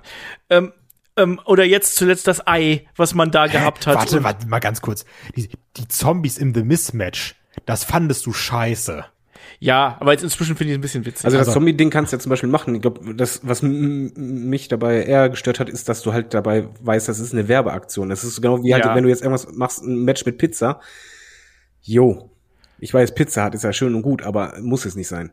Du kannst auch Dominos nehmen und dann äh, Ja, es, es geht einfach nur darum, wenn du jetzt sagst, du, du hast eine Halloween-Ausgabe bei WWE, Ja, ich was weiß. was mit okay, aber es ist halt genau das, was ich mach kurz den Fußballvergleich, ist ein bisschen so, als wenn es halt diese Super League kommen würde, mit den ganzen äh, Teams da, die das wollen, diese extra, da sind zig Milliarden im Spiel, aber das, wir regen uns ja auf, weil unser Herz ja daran hängt. Und bei- beim Fußball hängt ja auch dein Herz daran, als, als Fan, und dann kommt halt sowas, worauf ich halt gar keinen Bock habe, wo ich einfach nur denke, es geht halt nur noch ums Geld. Natürlich geht es nur ums Geld. Es ist ein Produkt, aber das romantische Denken, das wird halt komplett zerstört. Und das ist bei mir beim Wrestling genauso. Wenn man mir halt die äh, großen Stars oder großen Momente einfach wegnimmt, um halt stattdessen irgendwie äh, mit einem Werbevertrag Y mehr Kohle zu machen, weil das ist halt wichtiger, da geht bei mir viel kaputt. Und bei Walking Dead war es halt zum Beispiel genauso. Wir machen einen kurzen Vergleich, eben weil da hattest du anfangs auch Emotionen nicht nur, sondern hattest du auch diese Charaktere, da war Hintergrund drin. Äh, Du konntest ein Plakat machen mit einem Daryl und jeder kannte den. Und dann die letzte Staffel halt, du kennst kein Gesicht mehr oder fast kein Gesicht mehr von den neuen. Und so ist es halt bei, bei WWE für mich halt ein bisschen auch so. Es ist einfach dieses austauschbare, das ist das Schwierige, aber zeitgleich auch das Frustrierende dabei, dass du als Fan denkst, es wäre so leicht zu korrigieren und ihr, ihr hättet mich wieder genau da, wo ihr, wo ihr mich haben wollt. Gebt mir wieder meine Drogen, gebt sie mir wieder, ihr wisst doch, wie es geht. Ja, genau, aber das ist es doch. Wenn, wenn WWE zum Beispiel jetzt immer so gewesen wäre, würde ich halt sagen, was regst du dich denn auf? Aber jetzt ist es einfach so, ihr wart nicht so, ihr könnt es so viel besser und ihr habt das Material dafür. Warum macht ihr es nicht? Und dieses, warum macht ihr das nicht? Das finde ich, mega frustrierend. Ja, natürlich. Aber das ist natürlich auch eine ganz andere Sicht im Vergleich zur ersten Hälfte des Podcasts. Ne? Also da sind es wirklich diese zwei Aspekte, nicht die zwei Herzen, weil äh, die Herzen und die Moral, die spielt nicht unbedingt in dem Geschäftsleben eine Rolle, aber auf jeden Fall das Herz, was natürlich den Wrestling-Fans sehr aufblutet, ähm, wenn sie aktuell das Produkt sehen. Es ist da nicht alles schlecht. Also wenn man sich die Matches anschaut, wir haben auch gesagt, Kai und ich, also jetzt auch zuletzt, selbst bei der Survivor Series, was jetzt eher ein durchschnittlicher bis unterdurchschnittlicher Pay-per-View insgesamt gewesen ist, allein aufgrund des Aufbaus. Du hattest trotzdem gute Matches. Also eine Charlotte und Becky, was die sich da um die Ohren gehauen haben, war geil. Der Main Event war auch richtig gut. Also da, an dem Performer liegt's nicht, daran liegt's nicht, ähm, sondern es liegt an den Strukturen, es liegt daran, wie das alles aufbereitet wird, es liegt daran, dass sehr vieles entweder keine Konsequenz oder keine Bedeutung hat. Keine Bedeutung, siehe beispielsweise äh, aktuelles Geschehen bei der Survivor Series, egal ob es der Aufbau oder jetzt dann eben das im Nachhinein gewesen ist, das hat alles keine großartige Bewandtnis und das frustriert natürlich auch. Warum schaue ich mir dann an, wenn es eigentlich gar keine Rolle spielt? Außer dass ich erfahre, dass Austin Theory dieses fucking Ei geklaut hat, um Selfie damit zu machen. Ja, aber äh, ich mach mal kurz einen Bezug zu meiner Frau. Mein, ich erwähne sie halt öfters, aber sie ist halt Macht, macht die auch gerne mit Eiern Selfies? die dreckige Lache von Kai war super. Möchte ich als Klingelton haben. ähm, Nein, aber sie ist halt Wrestling-Fan, aber äh, nicht so, nicht so drin, nicht so, gebunden. Früher hat sie jede Weekly mit mir geschaut, sogar live geschaut. Die Pay-Per-Views hat sie richtig Bock drauf gehabt, war, war heiß drauf. So, irgendwann kam dann halt diese, als wir mit Headlock angefangen haben, lustigerweise, ähm, Sorry. kam, kam dann immer mehr dieses, ähm, dass sie die Weeklies äh, dann so, ja, guck ich ein andermal, dann hat sie es doch nicht geguckt. Und immer mehr ausgelassen, bis sie dann irgendwann den Punkt hatte, okay, sie guckt nur noch die Pay-Per-Views, weil es reicht ja, wenn ich erzähle, was passiert ist und wenn sie sich das Video vorher anschaut. Mittlerweile ist sie halt so weit, dass diese Distanz geschaffen ist, ähm, ge- geschaffen wurde oder so groß wurde, dass sie selbst bei den Weekly, äh, nicht nur die Weeklies nicht schaut, sondern halt auch die Pay-Per-Views gar nicht mehr guckt. Außer, dass wir halt WrestleMania und Rumble gucken, ist da halt gar keine Bindung mehr. Und sie ist halt wirklich ein, ein Casual-Fan. Also sie, sie hat immer normal eingeschaltet, aber es war halt genau das, äh, oder sie ist für mich Paradebeispiel, wo ich halt denke, da geht es echt auf den Kipppunkt zu. Weil, klar, wenn das Hardcore-Fans machen, ist okay, aber wenn halt jemand, der eigentlich Wrestling interessiert ist, absolut das Interesse verliert und das nicht wegen den Wrestlern, sondern einfach nur, ihre Begründung war, es passiert doch eh immer das Gleiche und hat eh keinen Sinn. Und dann So, dachte ich so, und da ja, kann man jetzt, da, da kann man jetzt super einsteigen, weil man hat zum Beispiel auch in diesem Jahr gesehen, wenn was passiert, was dann da daraus hervorgehen kann. Also ich erinnere nur an dieses Wochenende vom SummerSlam, wo natürlich auch bedingt durch die Geschehnisse bei AEW, aber eben auch hier beim SummerSlam selber mit John Cena Rückkehr und Goldberg auch wieder da, ja, äh, aber das hat auch Aufmerksamkeit kreiert. Also der SummerSlam Podcast, wir, wir können das ja relativ gut an unseren eigenen Zahlen sehen? Also was wird viel gehört? Was äh, ist gerade bei euch äh, hoch in der Gunst? Weil ihr seid die Wrestling-Bubble und wir merken natürlich auch, wenn da Leute dazukommen, wenn Leute wieder weggehen. Wenn sie gerade sagen, nee, WWE interessiert mich nicht. Oder ähm, aktuell interessiert mich vielleicht das, vielleicht interessiert mich gerade älterer Kram. Vielleicht höre ich auch insgesamt weniger, was zum Glück nicht der Fall ist. Bis jetzt sind die Zahlen noch immer stabil, aber wir haben einen ganz klaren Peak um den SummerSlam herum. Das liegt auf der einen Seite bei AEW, das liegt aber auf der anderen Seite auch ganz, ganz stark an WWE. Also wir haben da garantiert innerhalb dieser Zeit, ähm, haben wir, glaube ich, einen Sprung in einem Monat von, ich glaube, 10 bis 15 Prozent an, äh, an, an Downloads allein im Feed. Und das ist schon deutlich gewesen, ne? dass da auf einmal Bewegung drin gewesen. Da war Hype da und da wolltet ihr da draußen auch erfahren, was ist unsere Meinung zu John Cena, was ist unsere Meinung zu den großen Comebacks. Becky Lynch war auch noch mit dabei. Ähm, da war wieder Ge Bewegung drin. Gepaart. Man merkt. Ganz kurz. Moment. Warte nur. Moment. Kloppt euch, kämpft, kämpft, kämpft, kämpft. Das ist so, das ist so wie bei Austin Powers, weißt du? Nein, dann mach du. Ich wollte nur sagen, gepaart natürlich auch mit dem Comeback der Fans, wo ja auch viele Ja, Leute dann super emotional wieder drin waren. Ja. Ja, aber, Genau, aber trotzdem kann man auch sagen. Nee, Olaf ist jetzt dran. Entschuldigung. Olaf, du erst, dann ich. Nein, aber man sieht auch immer noch, dass WWE einfach eine große Reichweite hat und dass die es auch noch schaffen kann, äh, Fans, die vielleicht hier und da mal den Kontakt verloren haben, die wieder zu remobilisieren und die wieder reinzuholen. Und dann aber es dann nicht schafft, die Leute dauerhaft zu halten und die dann wieder zu verlieren. Das merkt man eben auch. Das ist ja genau das, was, was Kai vorhin sagte, ist halt nur ein Nebensatz, aber das ist ja das Wichtigste. Dieses AEW gegen WWE, das ist halt total banal, weil eigentlich, wir wünschen uns doch, dass WWE ein richtig gutes Produkt abliefert. Weil wir ja sehen, auch da, wir sehen ja das Potenzial. Moment, jetzt bin ich. noch Ja, ja. Alles gut. Der große Dazwischenred-Podcast, also- willkommen. wenn es halt so weit kommt, dass es uns total egal ist, da würden wir halt auch gar nicht drüber reden. Da würden auch die Leute das nicht machen. Aber du siehst ja, SummerSlam ist ein Beispiel, aber auch allgemein, geh auf den YouTube-Channel von WWE. Du siehst, wie extrem die Videos durch die Decke gehen können von Aufrufzahlen her, sobald was passiert, was irgendwie spannend ist. Das muss doch nicht mal ein Comeback sein. Es kann auch einfach nur eine Konfrontation sein oder halt eine echt gute Promo. Das Interesse, das Grundinteresse ist da, aber die Motivation einzuschalten und ähm, die, die Erwartungshaltung oder das, das Wissen, ich werde jetzt unterhalten werden, werde Spaß haben, das ist halt äh, weggegangen äh, oder es ist weniger geworden, deutlich weniger geworden. Aber das Potenzial ist immer noch da, nur man ruft es halt kein bisschen ab und das halt sehr lang und dadurch hast du halt immer diese Ausschläge, aber danach kommt halt nix. Das ist das Problem. Wird sich das denn ändern? Also seht ihr da, also wir haben ja vor einiger Zeit noch immer auch mal darüber gesprochen, ja, gibt's eine Kurskorrektur, gibt's eine Kurskorrektur? Wir haben jetzt eine Korrektur gehabt, aber die ging eigentlich komplett in die andere Richtung, als wir uns das gewünscht hätten. Also wir haben ein bisschen anderes Produkt gehabt, hier und da auch mal ein bisschen rauer, hier und da mal so, wie äh, David gerade gesagt hat, diese Ausschläge, ähm, mal auch was die was die Inszenierung angeht, klar, Pandemie hat eh auch dem gesamten Wrestling natürlich einen heftigen ähm, Schlag versetzt, muss man sagen. Ähm, das war auch nicht gerade ideal, ähm, auch wenn ich finde, dass WWE da noch zumindest was die Präsentation probiert hat, das Beste draus zu machen. Das, da muss man ja sagen, da äh, hat man ja mit dem Thunderdome eine durchaus solide, ich weiß, von den Zuschauereinblendungen mal abgesehen, aber eine solide Alternative gefunden, um das Programm weiterzuführen. Aber seht ihr da eine Besserung? Also bringt jetzt irgendwie die Neustrukturierung zum Beispiel von NXT, wird das eine Chance, Kai, für WWE, für das neue Produkt? Oder Ja, für die Zukunft? Also eine Chance natürlich, ne? Du kannst ja neue Leute aufbauen. Die, Frage ist, mit welcher Konsequenz verfolgst du das alles, ne? Also dann hast du dann vielleicht wieder irgendwo von NXT Von Wagner stehen und auf einmal ist es doch wieder egal, dass er dabei war. Also die Frage ist ja, wie wie verfolgst du das?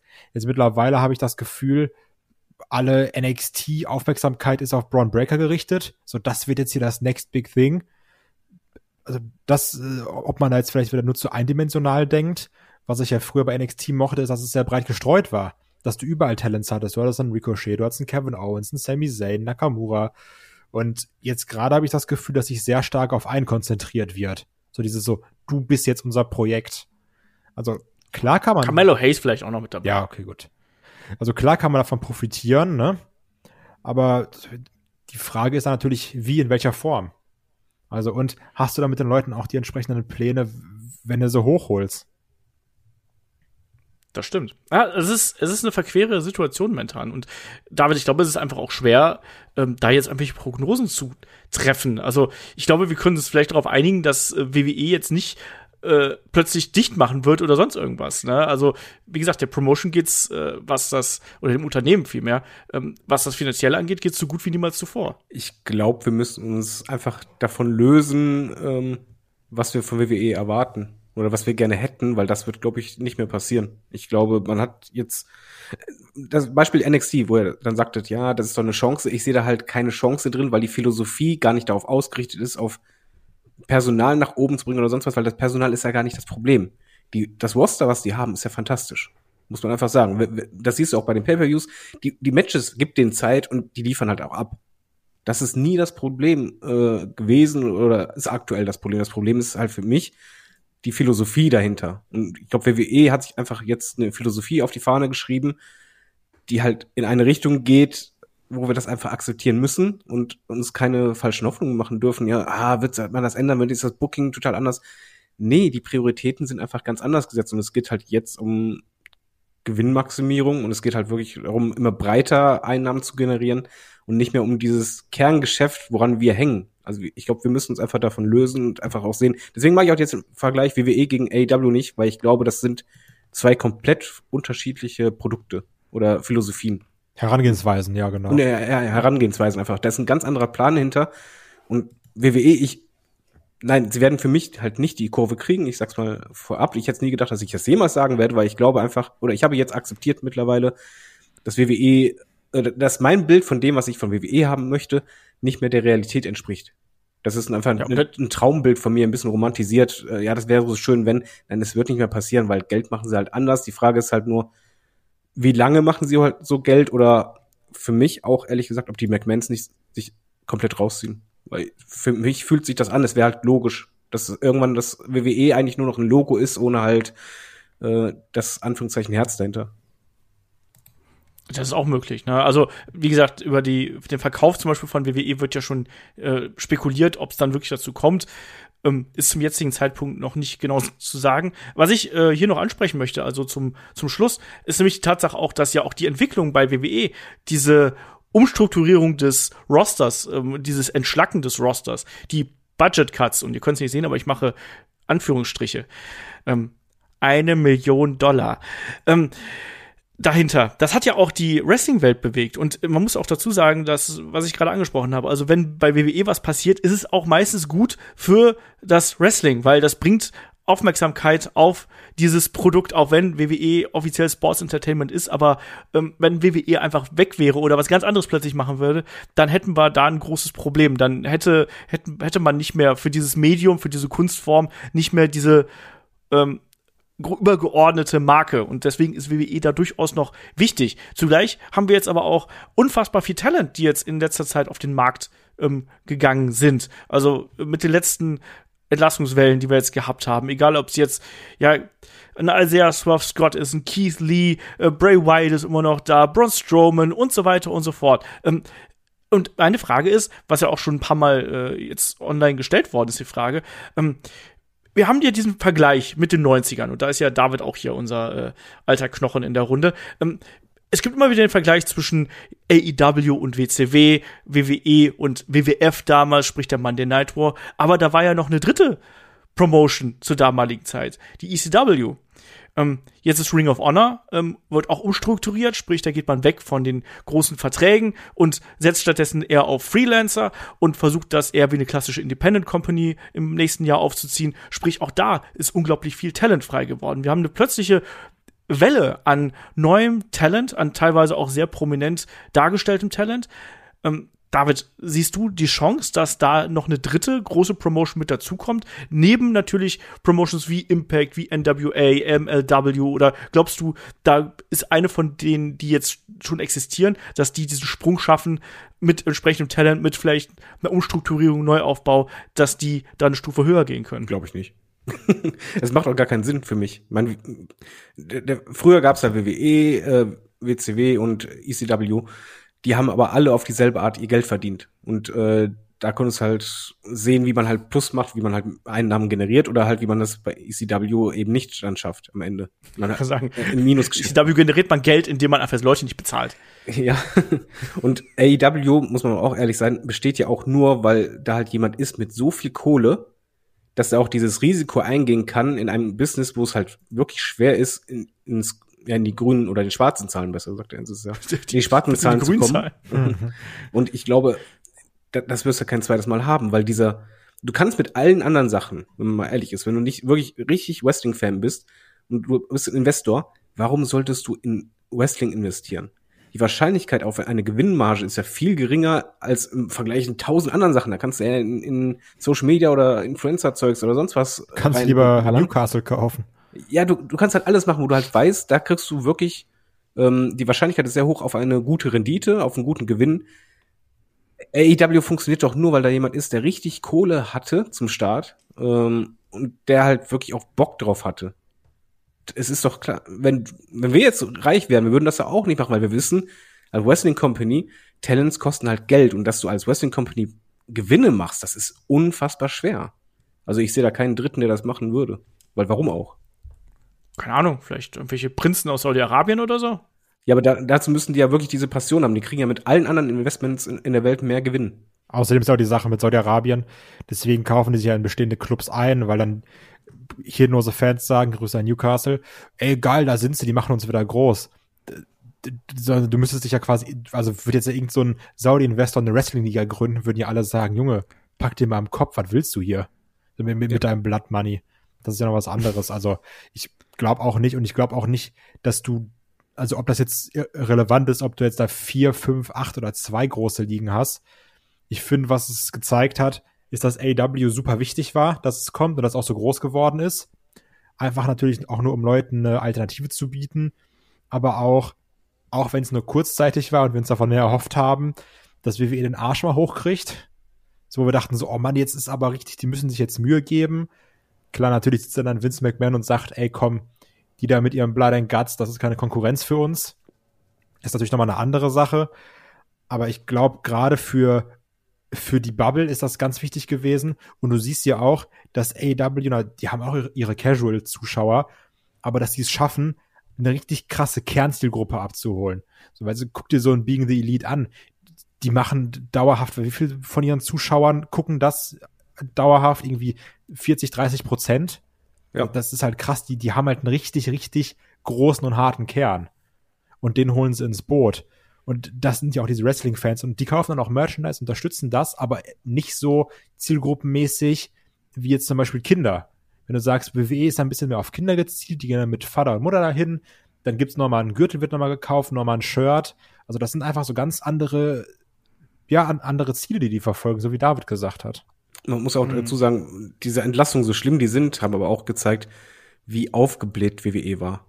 Die hatten ja einfach in den Jahren davor, wir hatten ja auch diese Podcasts, ja, WWE startet NXT UK, wo du halt weißt, das Ding macht halt gar keinen Gewinn. WWE kauft die Indies leer, hatten wir auch einen Podcast zu. Das war halt auch aufgebläht sondergleichen. Absolut. Haben wir ja auch schon eigentlich, eigentlich äh, hier besprochen gehabt, dass man ja auch einfach Leute geholt hat, um sie zu holen, klar, um auch NXT zu stärken, um da entsprechend ähm, ja so ein, so ein, so ein, Lieblingskind für äh, Wrestling-Fans ein bisschen zu kreieren, was aber auch nicht rentabel gewesen ist, ne? Und was ja eigentlich auch von dem Grundgedanken von NXT weggegangen ist, ähm, nämlich, dass es eine Aufbau-Promotion gewesen ist, wo du neue Stars heranwachsen siehst, die dann hochgehen und nicht, wo du neue Stars oder bekannte Gesichter quasi reinholst, die dann da catchen. Also da ist man ja auch von der eigentlichen Philosophie ja auch irgendwann weggegangen und der Konkurrenzkampf mit AEW hat dem ganzen Ding ja dann das Genick gebrochen, intern vor allem. Und ja, das ist eine bittere Kiste. Ich fände halt super spannend, wenn wir eine dritte große Promotion hätten. Also Impact zum Beispiel sehe ich da nicht, was, dass, dass die in irgendeiner Art und Weise da aufsteigen könnten, obwohl natürlich eine ausreichend lange zum Beispiel Historie haben. Ähm, aber da wird eben nicht genug Geld rein investiert, damit das wirklich auch da rein, da hinan, herein, hereinwachsen kann. Da muss man sich ja nur die Zuschauerzahlen angucken. Da krebst ja ähm, Impact einfach mal bei, bei 100.000 oder 150.000, wenn es hochkommt, rum. Das ist halt nicht genug. Und das wird auch nicht daran kommen, sondern wenn da irgendwas passieren sollte, dann muss da wirklich jemand von außen kommen, der sagt, ich habe aus irgendeinem komischen Grund ähm, nicht nur eine Passion für Wrestling, sondern ich habe aus irgendeinem komischen Grund auch unfassbar viel Kohle und ich möchte das jetzt machen. Das, das braucht's. Und mit Tony Khan hat man da jemanden gehabt, der bekloppt genug ist, das zu machen. Der auch Bock drauf hat. Schon, genau, der Bock drauf hat. Der, der, wie du richtig gesagt hast, der könnte ja auch tausend andere Dinge machen, ne? aber der wollte halt eben Wrestling machen. Äh, und äh, Ja, äh, ich finde es halt eine, eine, spannende Frage, aber ich glaube auch nicht so recht dran. Ich finde es aber trotzdem cool, wenn wir wieder so ein Dreiergespann da hätten und äh, da eine entsprechende Positionierung hätten. Aber, aber Moment, zugleich mal, mal, mal andere Frage. Ja. Du, du bist ja immer der sehr diplomatische Mann. Äh, unser Podcast heißt ja, ist WWE noch zu retten? Deine Antwort? WWE muss nicht gerettet werden. Ja. WWE geht's ja gut. Das ist ja eine äh, das war ja auch eher so eine Streitfrage, die wir hier gestellt haben. Ich finde, WWE muss nicht gerettet werden, weil die einfach einen anderen Weg gehen. Es ist nicht, dass die untergehen würden oder sonst irgendwas. Ähm, wenn ich mit den Zahlen, die WWE schreibt, untergehe, na dann Prost Mahlzeit. Also dann gehe ich gerne jeden machen. Tag unter, weißt du? Nein, natürlich, das ist eine, das ist eine rein rhetorische Frage gewesen, die wir schon mal vor einigen Jahren gestellt haben. Deswegen habe ich die hier wieder mit eingeworfen. Aber im Endeffekt äh, ist WWE kein Unternehmen, was gerettet werden muss, geschweige denn, was von auch das klingt jetzt wiederum blöd, aber von uns, von uns Außenstehenden gerettet werden will, weil im Endeffekt machen die gerade was ganz, ganz anderes als das, was wir gerne hätten. Und wir hätten gern ein Wrestling-Produkt und wir hätten gerne die Storylines und so, aber da ist, wie du richtig gesagt hast, eine ganz andere Philosophie, ein ganz anderer Anspruch und deswegen muss WWE nicht gerettet werden. Vielleicht müssen wir als Fans, als Zuschauer gerettet werden. Mal so ganz blöd gefragt, Kai. Ja, also wir gucken es ja. Safe as Jericho. wir gucken es ja safe as AEW. Nee, Spaß. wir, wir, wollen auch mal nicht hier den, den, den, zu hoch loben. Aber also das ist ja wie gesagt das Problem, was David ja angesprochen hat. Wir sind ja auch alle mit Herzblut dabei und deswegen ärgern wir uns ja auch, ne? Also ich glaube, wir würden uns jetzt alle auch auch die ganzen Zuhörer, Zuhörerinnen, man wird sich jetzt auch im Podcast darüber nicht anhören, wenn man da nicht irgendwie dran hängt. Und man will ja, dass dem Produkt gut geht aber halt so, also dieses egoistische gut geht, dass man sagt so, dem soll es gut gehen, so wie es mir gefällt. Ne? Weil, also weil ja. gut gehen tut's denn ja, ne? Tausendmal angesprochen, verdienen Arsch voll Kohle. Nur wir wollen so ein bisschen dieses, ja, dieses Daniel Bryan, WrestleMania 30, CM Punk, Money in the Bank, so Coffee Mania, das sind so die Sachen, die wir halt haben wollen, ne? Sagen so, ich will irgendwas, wo ich mir denke, geil, Montag endlich wieder Raw. Geil, Freitag endlich wieder SmackDown. Und was das angeht, müsste in Anführungsstrichen WWE schon gerettet werden. Die Frage ist nur, was ist da halt die Zielführung, ne? So, sind die Weeklies einfach nur noch Mittel zum Zweck, wo man sagt, die läuft eh jetzt unter Dach und Fach, der läuft nur drei Jahre, lass laufen, schreiben wir 18 Mal um, kurz bevor die Show anfängt. So wirkt's dann momentan, ne? Und wie gesagt, ich glaube, also aus unseren egoistischen Gründen müsste WWE, wenn dann maximal gerettet werden. David, dein Schlusswort? Äh, alles, was Kai sagte. Ich bin komplett bei ihm. Das ist ein bisschen vergleichbar mit seinem Schalke-Club, wo er sich wahrscheinlich, äh, wie viele tausende Schalker, wo der Verein am Herzen liegt, sich einfach eine Malocha-Truppe wünschen. Aber manchmal akzeptieren müssen, dass es halt, die alten Zeiten sind vorbei. Wir werden Übrigens wünschen sich das nur hängengebliebene Leute. Na, aber es ist halt so. Natürlich würden wir uns das alle wünschen, aber ich habe einfach, ähm, ich habe nicht mit WWE abgeschlossen, aber ich habe einfach jetzt akzeptiert und ich muss es akzeptieren, wir, wir Fans müssen es einfach mal einfach wahrhaben. Das wird nicht mehr passieren. Es, es sind einfach zwei unterschiedliche Produkte und äh, wenn man damit happy ist, ist, ist super. Ich pick mir immer noch die Rosinen raus. Ich liebe zum Beispiel auch die Dokus immer noch. Obwohl ich halt emotional äh, gerade echt distanziert bin. Die Dokus liebe ich, ich bin dabei. Und ganz klar, ähm, es wird immer noch krasse Stories geben. Es wird immer noch heftige Momente geben. Ne? Also zum ja, Beispiel mh. so ein das sind auch häufig Sachen, die nicht geplant sind. Siehe Daniel Bryan, siehe Kofi Mania. Sachen, die irgendwie einfach passieren. Aber auch, ich weiß noch, als es letztes Jahr anfing mit Roman Reigns, Jay Uso. So, das fanden wir auch geil. Da waren wir drin. Das war eine mega Story. Klar ist jetzt gerade alles so ein bisschen aufgeschwemmt und sagt so, oh, ein bisschen viel Roman Reigns, der dann auf einmal catcht und Leute fangen an sich zu beschweren. Aber es wird immer Stories geben, die herausstechen. Also es wird jetzt nicht, dass wir jetzt zehn Jahre lang sagen, oh, WWE wieder nur Kack-Stories, sondern es wird immer eine geile Story geben. Vielleicht nicht jedes Jahr, aber irgendwas kommt halt immer durch und entwickelt sich, auch wenn es nur durch Zufall ist es wird auch immer die Peaks geben. Absolut. Ne? Das haben wir ja auch angesprochen. Ne? Also ähm, da ist nicht alles schlecht. Erst recht nicht ist das all das, was im Ring passiert, schlecht. Das haben wir auch immer wieder gesagt. Gerade die Pay-per-Views ähm, würde ich jetzt mal sagen, waren jetzt gerade in diesem Jahr, glaube ich, auch auf einem besseren Niveau als im vergangenen Jahr zum Beispiel. Da hat man auch durchaus die Momente kreiert ähm, und hat dann auch die Emotionen wieder gehabt. Aber es ist eben nicht so, dass man äh, diese Momente dann so lange ja ziehen kann, wie man das in der Vergangenheit gehabt hat. Plus natürlich auch, und da bin ich dann vielleicht auch Moralapostel, muss ich auch sagen, dass so Aspekte wie die Entlassungen, wie der Saudi-Deal, das kratzt natürlich auch an der Emotionalität ähm, und der Verbundenheit zu einem Produkt. Da bin ich auch ganz offen und ehrlich. Also das, äh, ich, meine, meine, meine Dummheit aus den 90ern, meine Unwissenheit, weil ich kein Wrestling-Telegramm gelesen habe und über ähm, Steroid-Skandale und keine Ahnung was, Territory, Raid und ich weiß nicht was gelesen habe, da wusste ich nichts. Da habe ich das, da, da fand ich eure angesprochenen ähm, Müllmänner geil, da habe ich mich über äh, die Polizisten gefreut oder sonst irgendwas, über die Superhelden. Ähm, da, das habe ich genossen, aber inzwischen hat man natürlich auch äh, die entsprechende ja, Fachwissen und das drumherum, ähm, was man da so mitbekommt, dass man da ähm, auch ein bisschen von runtergezogen wird. Und das macht es dann auch nicht Ich glaube, das ist auch ganz, ganz wichtig, ne? Also, weil da greift auch wieder der Fußballvergleich. So, jetzt, wenn ich jetzt meinen Verein nehme, so, was juckt mich bei Schalke, was vor 20 Jahren oder so was, was juckt mich, was Ebbe Sand verdient hat, ne? So. Ja, wobei ich da, also, da mal kurz reingrätschen muss, weil da nehme ich mal wieder meine Frau als Beispiel, die liest nix, die kriegt nix mit. Nee, natürlich, aber ich sag mal, das ist ja nur ein anderer Punkt. Also, so wie wir jetzt bewerten und sagen, aber oh, hier der Fox-Deal und das und das und Roman Reigns verdienen, also das sind ja trotzdem Sachen, auf die wir uns beziehen, ne? Das, ja, das, das kommt oben drauf, aber es ist halt einfach, wenn du das abschneidest, bleibt halt immer noch, dass das Weekly-Produkt, es ist halt nicht gut. Absolut. Ich meine nur, ja. gerade in dieser Grundanalyse, die hast du ja damals gar nicht so tief gemacht.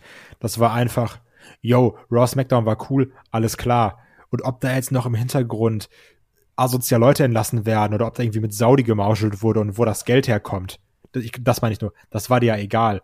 Heutzutage guckst du ja auf viel mehr Sachen drauf und sagst dann, oh, hier muss das Sponsoring sein, um dann Person X Millionen in den Hintern zu blasen. Damals war einfach nur, ist doch geil. So ist es halt, ne? Und da kommt natürlich dann einiges zusammen, auch vielleicht auch in der Problematik der den Überfluss, den, den man heutzutage hat und den man äh, natürlich dann auch irgendwo erlegen ist. Ich glaube, da kommt einiges zusammen, aber auch vor allem die angesprochene äh, andere Philosophie, die nun mal bei WWE Einzug gehalten hat. Und das klingt jetzt so resignierend, oder David, wenn man das so sagt?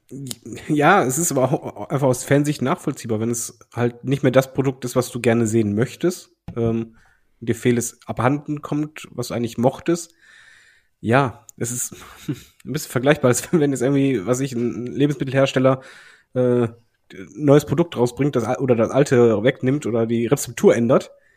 Entweder akzeptierst du es oder halt nicht. Es ist, ich bleib dabei, das ist einfach eine Frage der Akzeptanz von uns Fans. Und äh, ich, wenn jemand WWE aktuell immer noch super findet, absolut legitim. Das, das kann ich nachvollziehen, wenn man halt diese, diese Art Produkt mag ich persönlich halt weniger und ich, ich sehe halt auch einfach keinen Grund, warum sich das ändern sollte. Wir haben jetzt vor vier Jahren diesen Podcast gehabt.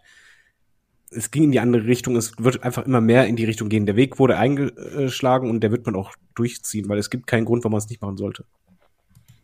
Ja. Wie, denkt ihr das denn, es ändert sich nochmal? Nee, ja.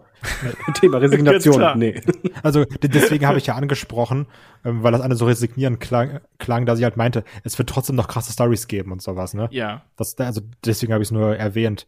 Wenn es nicht so klingt, WWE ist jetzt doof und das wird immer doof sein und das Licht ist aus, gute Nacht, das meinte ich nur damit. Das liegt auch im Auge des Betrachters. Deswegen würde ich auch nie sagen, pauschal WWE ist, ist doof. Das, das finde ich eine banane Aussage, sondern einfach, es wird bestimmt auch Leute geben, die neu einschalten und einfach sagen, hey, das ist super. Ich, ich mag das. Das ist absolut legitim. Es ist halt nur die Frage, was du, ob du selber das noch magst oder nicht. So ist es. Deswegen, WWE muss man nicht retten. WWE ist auf seinem Kurs und geht diesen Kurs und letztlich muss dann, wie du schon richtig gesagt hast, jeder für sich entscheiden, ähm, ob man da mitgehen möchte oder halt eben nicht. Äh, wir werden auf jeden Fall weiter drüber berichten, auch gerade weil wir diese Peaks, die dann immer wieder dabei sind, weil wir die lieben, weil wir uns, da freue ich mich schon immer drauf, wenn man dann auch mal positiv äh, mit vollem Herzen wieder darüber sprechen kann. Wie wir es jetzt zum Beispiel letztens auch darüber gemacht haben, als, ja, weiß ich, Becky gegen Charlotte zum Beispiel, da waren wir ja auch dabei und das, das nimmt uns ja dann auch wieder ähm, gefangen. Und das ist ja dann auch wiederum das, äh, das Tolle auch bei äh, WWE, dass einen das dann so äh, entsprechend mitnehmen kann weil Wrestling nun mal so funktioniert. Wrestling funktioniert über Emotionen und Wrestling funktioniert darüber, dass man da Emotionen reinsteckt und das kommt dann auch immer wieder durch. So, aber ich würde da auch gerne an, den Ball an euch weiterspielen, also an euch da draußen, wenn ihr das hier hört. Also gern bei YouTube vorbeischauen, lasst da gerne einen Kommentar da. Wie seht ihr die aktuelle Entwicklung? Also, und wie seht ihr auch vielleicht eure Entwicklung als Zuschauer und als Fan von WWE? Wir lesen immer wieder, AEW hat jetzt sehr viel äh, ja, abgelöst, was, was das angeht. Schreibt uns das gerne da in die Kommentare. Wir sind sehr gespannt drauf oder kommt bei uns auf den Discord und ähm, ja, schreibt da einfach mit uns. Bin gespannt, was dabei rauskommt. Und äh, ja, David, noch letzte Worte. Äh, ich hoffe, alles wird gut und ich wünsche mir eine WWE, die ich äh, liebe. Kai. Wird werden. Okay. Dann kommt hier ein Punk zurück zur WWE. So, dann würde ich sagen, machen wir an der Stelle hier den Deckel drauf. Wie gesagt, äh, wenn ihr uns mögt und wenn ihr äh, mehr von solchen Podcasts haben möchtet, dann schaut gern bei Patreon bei Steady vorbei. Ähm, über 400 Bonus-Episoden.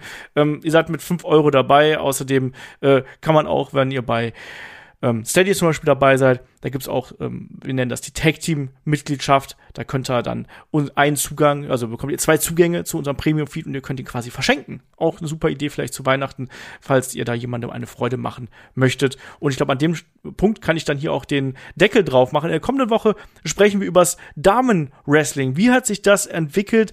Äh, Women's Revolution, was ist daraus geworden? Wir sprechen über WWE, wir sprechen über AEW. Da ist der David dabei, da ist hoffentlich auch die Mella dabei, wenn da das Internet funktioniert.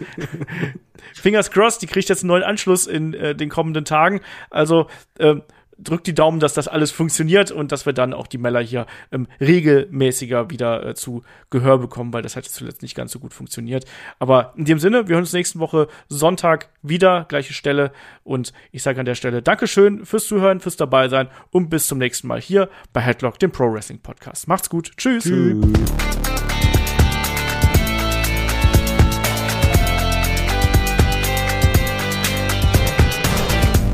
Headlock, der Pro Wrestling Podcast.